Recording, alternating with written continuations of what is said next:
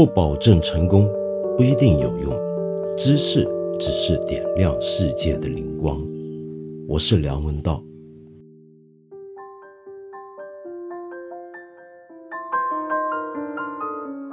如果你留意新闻的话，你大概会知道，最近有一个关于艺术的新闻，竟占了国际各大媒体的显著的版面。那就是英国非常著名的街头艺术家、涂鸦艺术家，而且直到现在，他的真实身份都还是个谜的班克斯 （Bansy）。他有一幅非常有名的画，叫做《手持气球的女孩》，在伦敦的苏富比拍卖行成交的那一刹那，居然这个画作自动毁灭。原来这个画框里面装了一个碎纸机，然后这个拍卖锤一敲下去，它这个画就自动的往下滑，穿过这个碎纸机，变成了一条一条的纸片。那这幅画本来被拍出了一百零四万磅左右，那么现在呢，大家都还不知道这事儿该如何收场。那么这件事情，如果你想知道更多，或者你更感兴趣，对于班克斯的身份或者他过去干过些什么的话，你可以去看一下我们看理想的微信公众号，在刚刚过去的这个星期一呢，有一篇很详尽、很精彩的文章，就专门去谈班克斯。他这一辈子惹人争议，非常有挑拨性，非常大胆，非常有颠覆或者甚至有政治意蕴的这批作品。那么，但是我今天想要跟你谈的是关于这件事引起的另一个争论。这个争论是什么呢？我们在国内，同样在国外，都看到很多人说：“哎，这是不是个炒作？”为什么会有这样的怀疑呢？那是因为苏富比拍卖行也已经说了，经过这样的艺术家自毁自己的作品之后，这个被拍卖出去的这幅已经碎掉的画，说不定会变得更值钱了。为什么呢？因为班克斯一向以在街头上面做一些很颠覆、很大胆，然后或者在艺术馆内做一些挑拨艺术权威的作品闻名。那么这一次。他等于又再度的挑拨了艺术圈或者艺术建制里面一个很显著的机构，那就是拍卖行，然后把自己的画用遥控装置亲手把它毁掉，而且是在他拍卖成交的那一刹那，那这充分表明了班克斯的颠覆性格，他大概是不同意自己的画这样子被拍卖出去。或者说，他就故意要捉弄那些拍卖他画作的人。那么，这样的一个介乎于恶作剧与颠覆行动之间的这么一个行为，是一个典型的班克斯的做法。也就是说，这幅画被破坏之后，反而可以当成是班克斯对他原来画作的二度创作，那就是一种以破坏为创作的这么一种表达方式。这么一搞。这个作品说不定会变得更加值钱，而且已经是贵为今天全球涂鸦界第一红人的班克斯的名气又再上一层楼了。那么，可能你会说，这么想太阴谋论了吧？我们怎么能够这么去怀疑这个一向关心弱势群体、底层人民、勇于挑战警察、国家机器，更不要说是艺术机构的班克斯呢？如果你对现代艺术史有一点了解的话，你就会知道有这样的怀疑呢，并不算是过分。为什么呢？举个简单的例子，你比如说，我们看理想提供的另一个音频节目，王瑞云老师他做的实践作品里的西方艺术史，就很重点的提到了一个二十世纪艺术史上分水岭式的里程碑式的杰作，那就是。法国大艺术家杜尚的喷泉，这个喷泉呢，其实是个男性厕所里面的小便池，但是他把这么一个小便池倒过来，然后在上面签上了他自己的大名，送去了一个艺术展览，说是他的参展作品。那么在当时呢，是使得这个展览的主办方非常愤怒，觉得杜尚怎么这样子来拿他们开玩笑呢？事实上，那个展览啊，很标榜。自己要展出前卫艺术，那杜尚说：“那可好，我就给你来个真前卫、真先锋的，就是把一个现成的小便池倒过来，这就是我的艺术了，而且还为它命名喷泉哦，喷泉。”这是一个我们今天看起来是很恶搞的一件事，但是在艺术史上呢，有相当重要的地位。为什么呢？那你去听听王瑞云老师的节目就知道。我想讲这件事是想提一点什么东西呢？那就是说，像这样一个当年杜尚带着开玩笑性质的这么一个挑拨行动，他是要挑战艺术机构、挑战艺术建制、挑战画廊、艺术馆。以及背后的那些人的价值观、他们的审美判断，以及他们对艺术品的看法，你们不是说要很先锋的艺术，什么样的东西很大胆的突破过去传统认知的艺术，你们都喜欢吗？那我这样子算不算是颠覆？算不算是突破呢？那么也就是说，这件艺术品如果它叫艺术品，或者它有特殊意义的话，那就在于它挑战当时现存的对于艺术品的一个定义。但是，当这件作品真的被艺术馆接纳了，被写进艺术史上了，成为今天全世界很多艺术爱好者都知道，并且很渴望能够一睹它真容的珍藏在博物馆里面的作品的时候。那我们能不能说这件作品早就失去了它的颠覆性，已经成为艺术体制或者建制机器的一部分了呢？从那个年代这件作品开始，这种矛盾就永恒存在。这种矛盾就是一方面艺术家想挑战很多东西。他有时候只是挑战艺术圈的潜规则，要挑战艺术界，要挑战艺评家，要挑战他的同行、他的老师，挑战艺术学院。有时候他要挑战的东西，甚至包括一个国家机器，包括整套社会制度。比如说，西方艺术家有很强的左翼传统的那一批人，就要挑战资本主义，挑战市场经济。那怎么去挑战呢？那比如说，其中一个最简单的办法，就是创作一些没有办法在市场上买卖的作品，因为他们认为，既然我们说艺术是要超脱功利的，艺术是为艺术而存在，艺术家是为了创作艺术而生的，那么艺术品沦为一个市场上面被人拍卖来拍卖去、节节升高的这么一件商品，难道不是违背了它的本质吗？那么，所以他们有一些艺术家就想做一些不能够买卖的艺术作品。那什么样的艺术作品不能够被买卖呢？这时候我就要讲到，我在三十年前啊，很不好意思的讲，也曾经做过一些行为艺术跟装置艺术。那个年代呢，我很热衷于一种今天我们叫行为艺术的一种创作，其实原来英文叫偶发艺术 （happenings）。这种艺术形式是美国一个当年的先锋艺术家艾伦卡普罗艾伦卡普罗在五十年代创造出来的。简单的讲，它是一种在日常生活环境底下莫名其妙的突然发生的一连串的行为跟事件，但是是一些艺术家刻意造出来的事件，他们认为这也是一种艺术，就叫 happiness 发生了。而发生出来的这些艺术，它是在一瞬间，在一个公共场合也好，在什么地方也好，一闪而瞬的。那么这样子，它就不能买卖了。也就是说，能够买卖的，那一定是个商品。而商品是什么呢？商品或者艺术品作为商品的话，必须要有恒久性。比如说，一个米开朗基罗的雕塑，一幅达芬奇的画，尽管会随着岁月耗损，但是我们很希望它能够永恒保存，好好的珍藏起来，用各种的技术去保持它们不变，这样子它的价值才是永远长存的。但是像卡普罗这样的艺术家，他要反其道而行，做一些。根本不可能长存，甚至是一瞬间就结束的艺术品，甚至近乎于自毁的艺术品，有点像今天我们看到蔡国强的那些用火药做的艺术，是一瞬间烟花般灿烂，然后留下的就是一些纸碎。那么，但是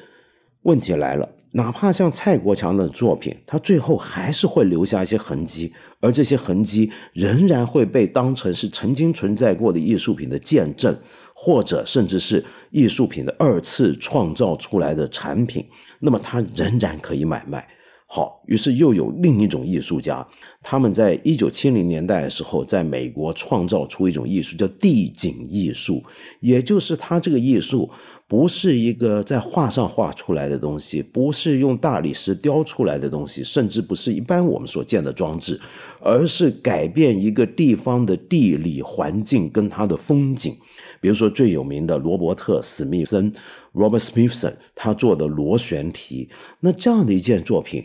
是在一个很偏僻的荒郊野外存在的，一般人根本看都看不到，是远离一个艺术群体或者艺术市场最活跃的大城市都会地带，而且因为它在荒郊野外，受尽日晒雨淋、风吹雨打，所以它会不断的变化，它也没有什么很久的性质，对不对？不过这样的作品。仍然能够被一些政府机构保留下来，成为政府承认的一些艺术杰作。那么，于是艺术家就要不断的再想办法，要创作一些艺术，去把这个边界推得更远，要挑战一切权威。于是，从上个世纪的六十年代开始，就有这么一批艺术家，他们把过去原来就存在的一种东西改变，成为一种崭新的艺术形式。那就是涂鸦，涂鸦很有可能是人类最古老的一种艺术形式。我们古人就已经会在山洞里面涂涂画画，甚至最近有考古学家发现一些埃及的当年修筑金字塔的工人，在埃及的法老的陵墓边上，原来都随手写画了一些涂鸦。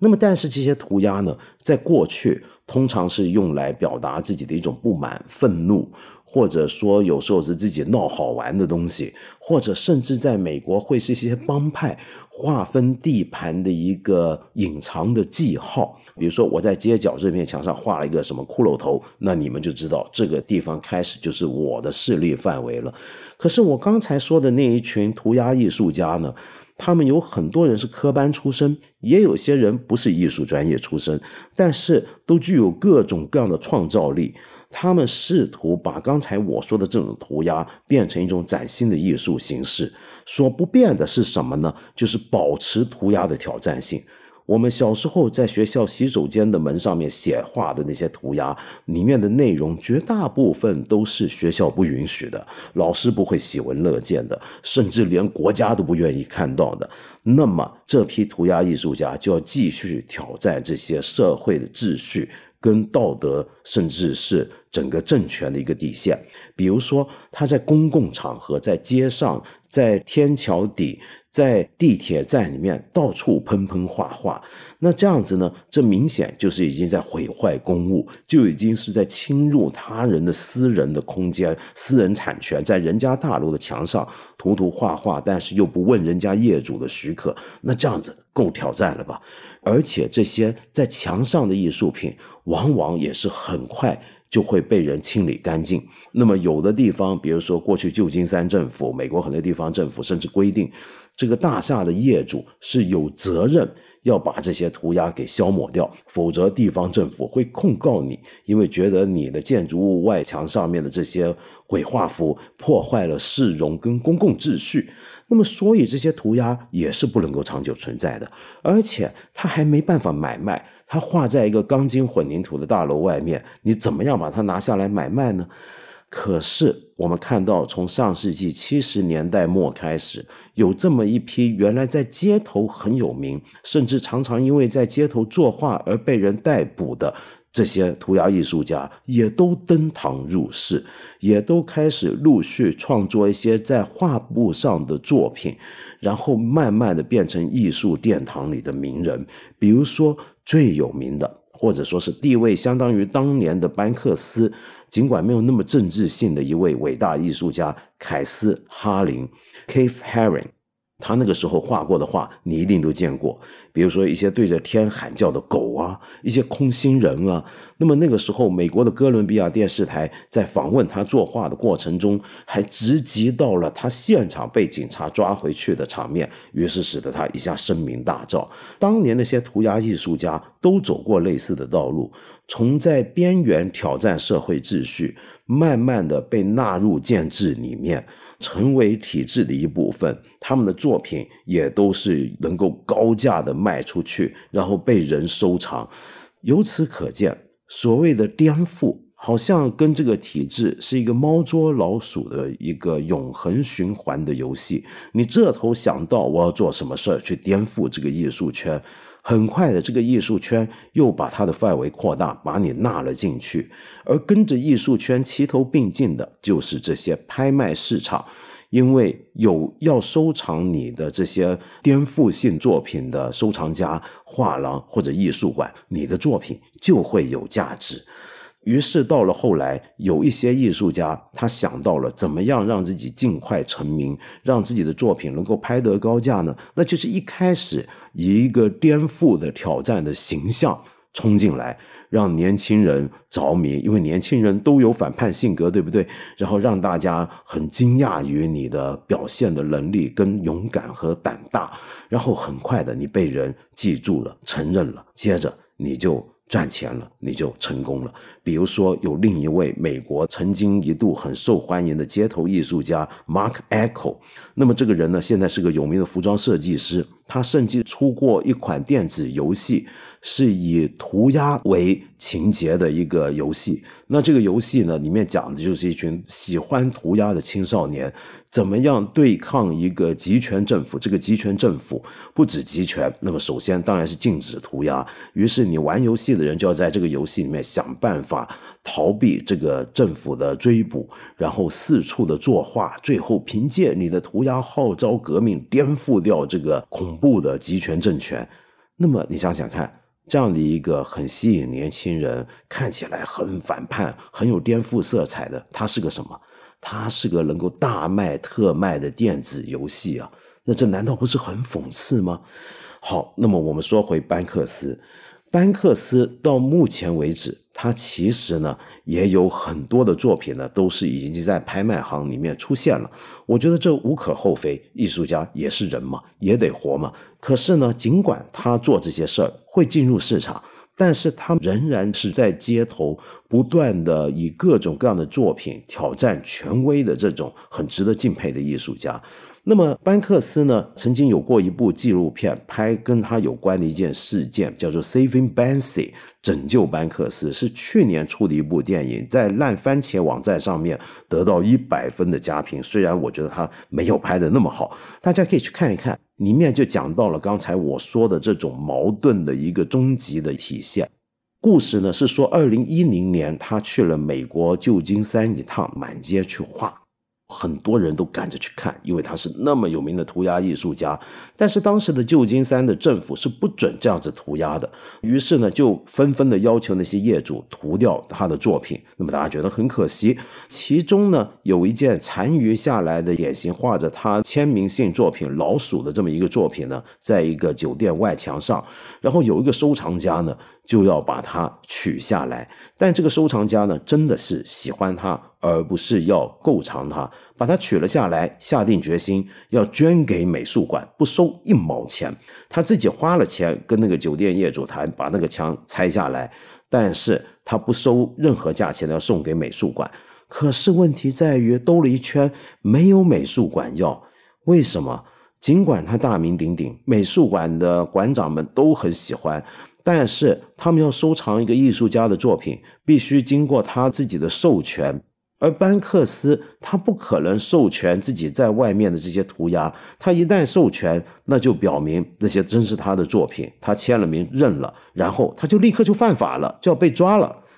所以这不可能。那怎么办？于是大家都不肯收，反倒是有这么一个艺术经纪人，在世界各地也是用这样的方法，把他画在公共空间上那些画取了下来。但是他不是要拿出来捐，而是要拿去拍卖场合里面的高价拍卖赚钱。那么这个经纪人呢，很混账，他拍卖这些作品吧，他赚进了这里面所有的金钱，但是绝对不会分回给班克斯，因为他会认为班克斯，你不是不敢承认这是你的作品吗？那我也没办法，我怎么样把钱给你呢？我很想把钱给你啊，你不现身，我又怎么给回你呢？对不对？那没办法了，那只好你画在公共空间上的那些画就归我了。甚至有人还认为，班克斯也的确不能抗议什么，尽管他抗议这种行为，因为你的确是先在人家建筑物的外墙上面先画了作品。你也没问过人家让不让你画啊。好，那现在人家不问你，把它拿下来去拍卖，你恐怕也做不到什么吧？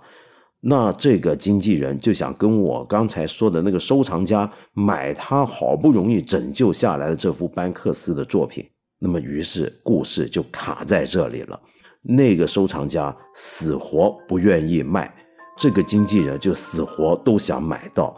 围绕着一个涂鸦艺术能够惹出这么多的争议，这。就是一个现代艺术史上面颠覆建制以及被建制吸纳这个永恒的循环故事中的一个有代表性的插曲。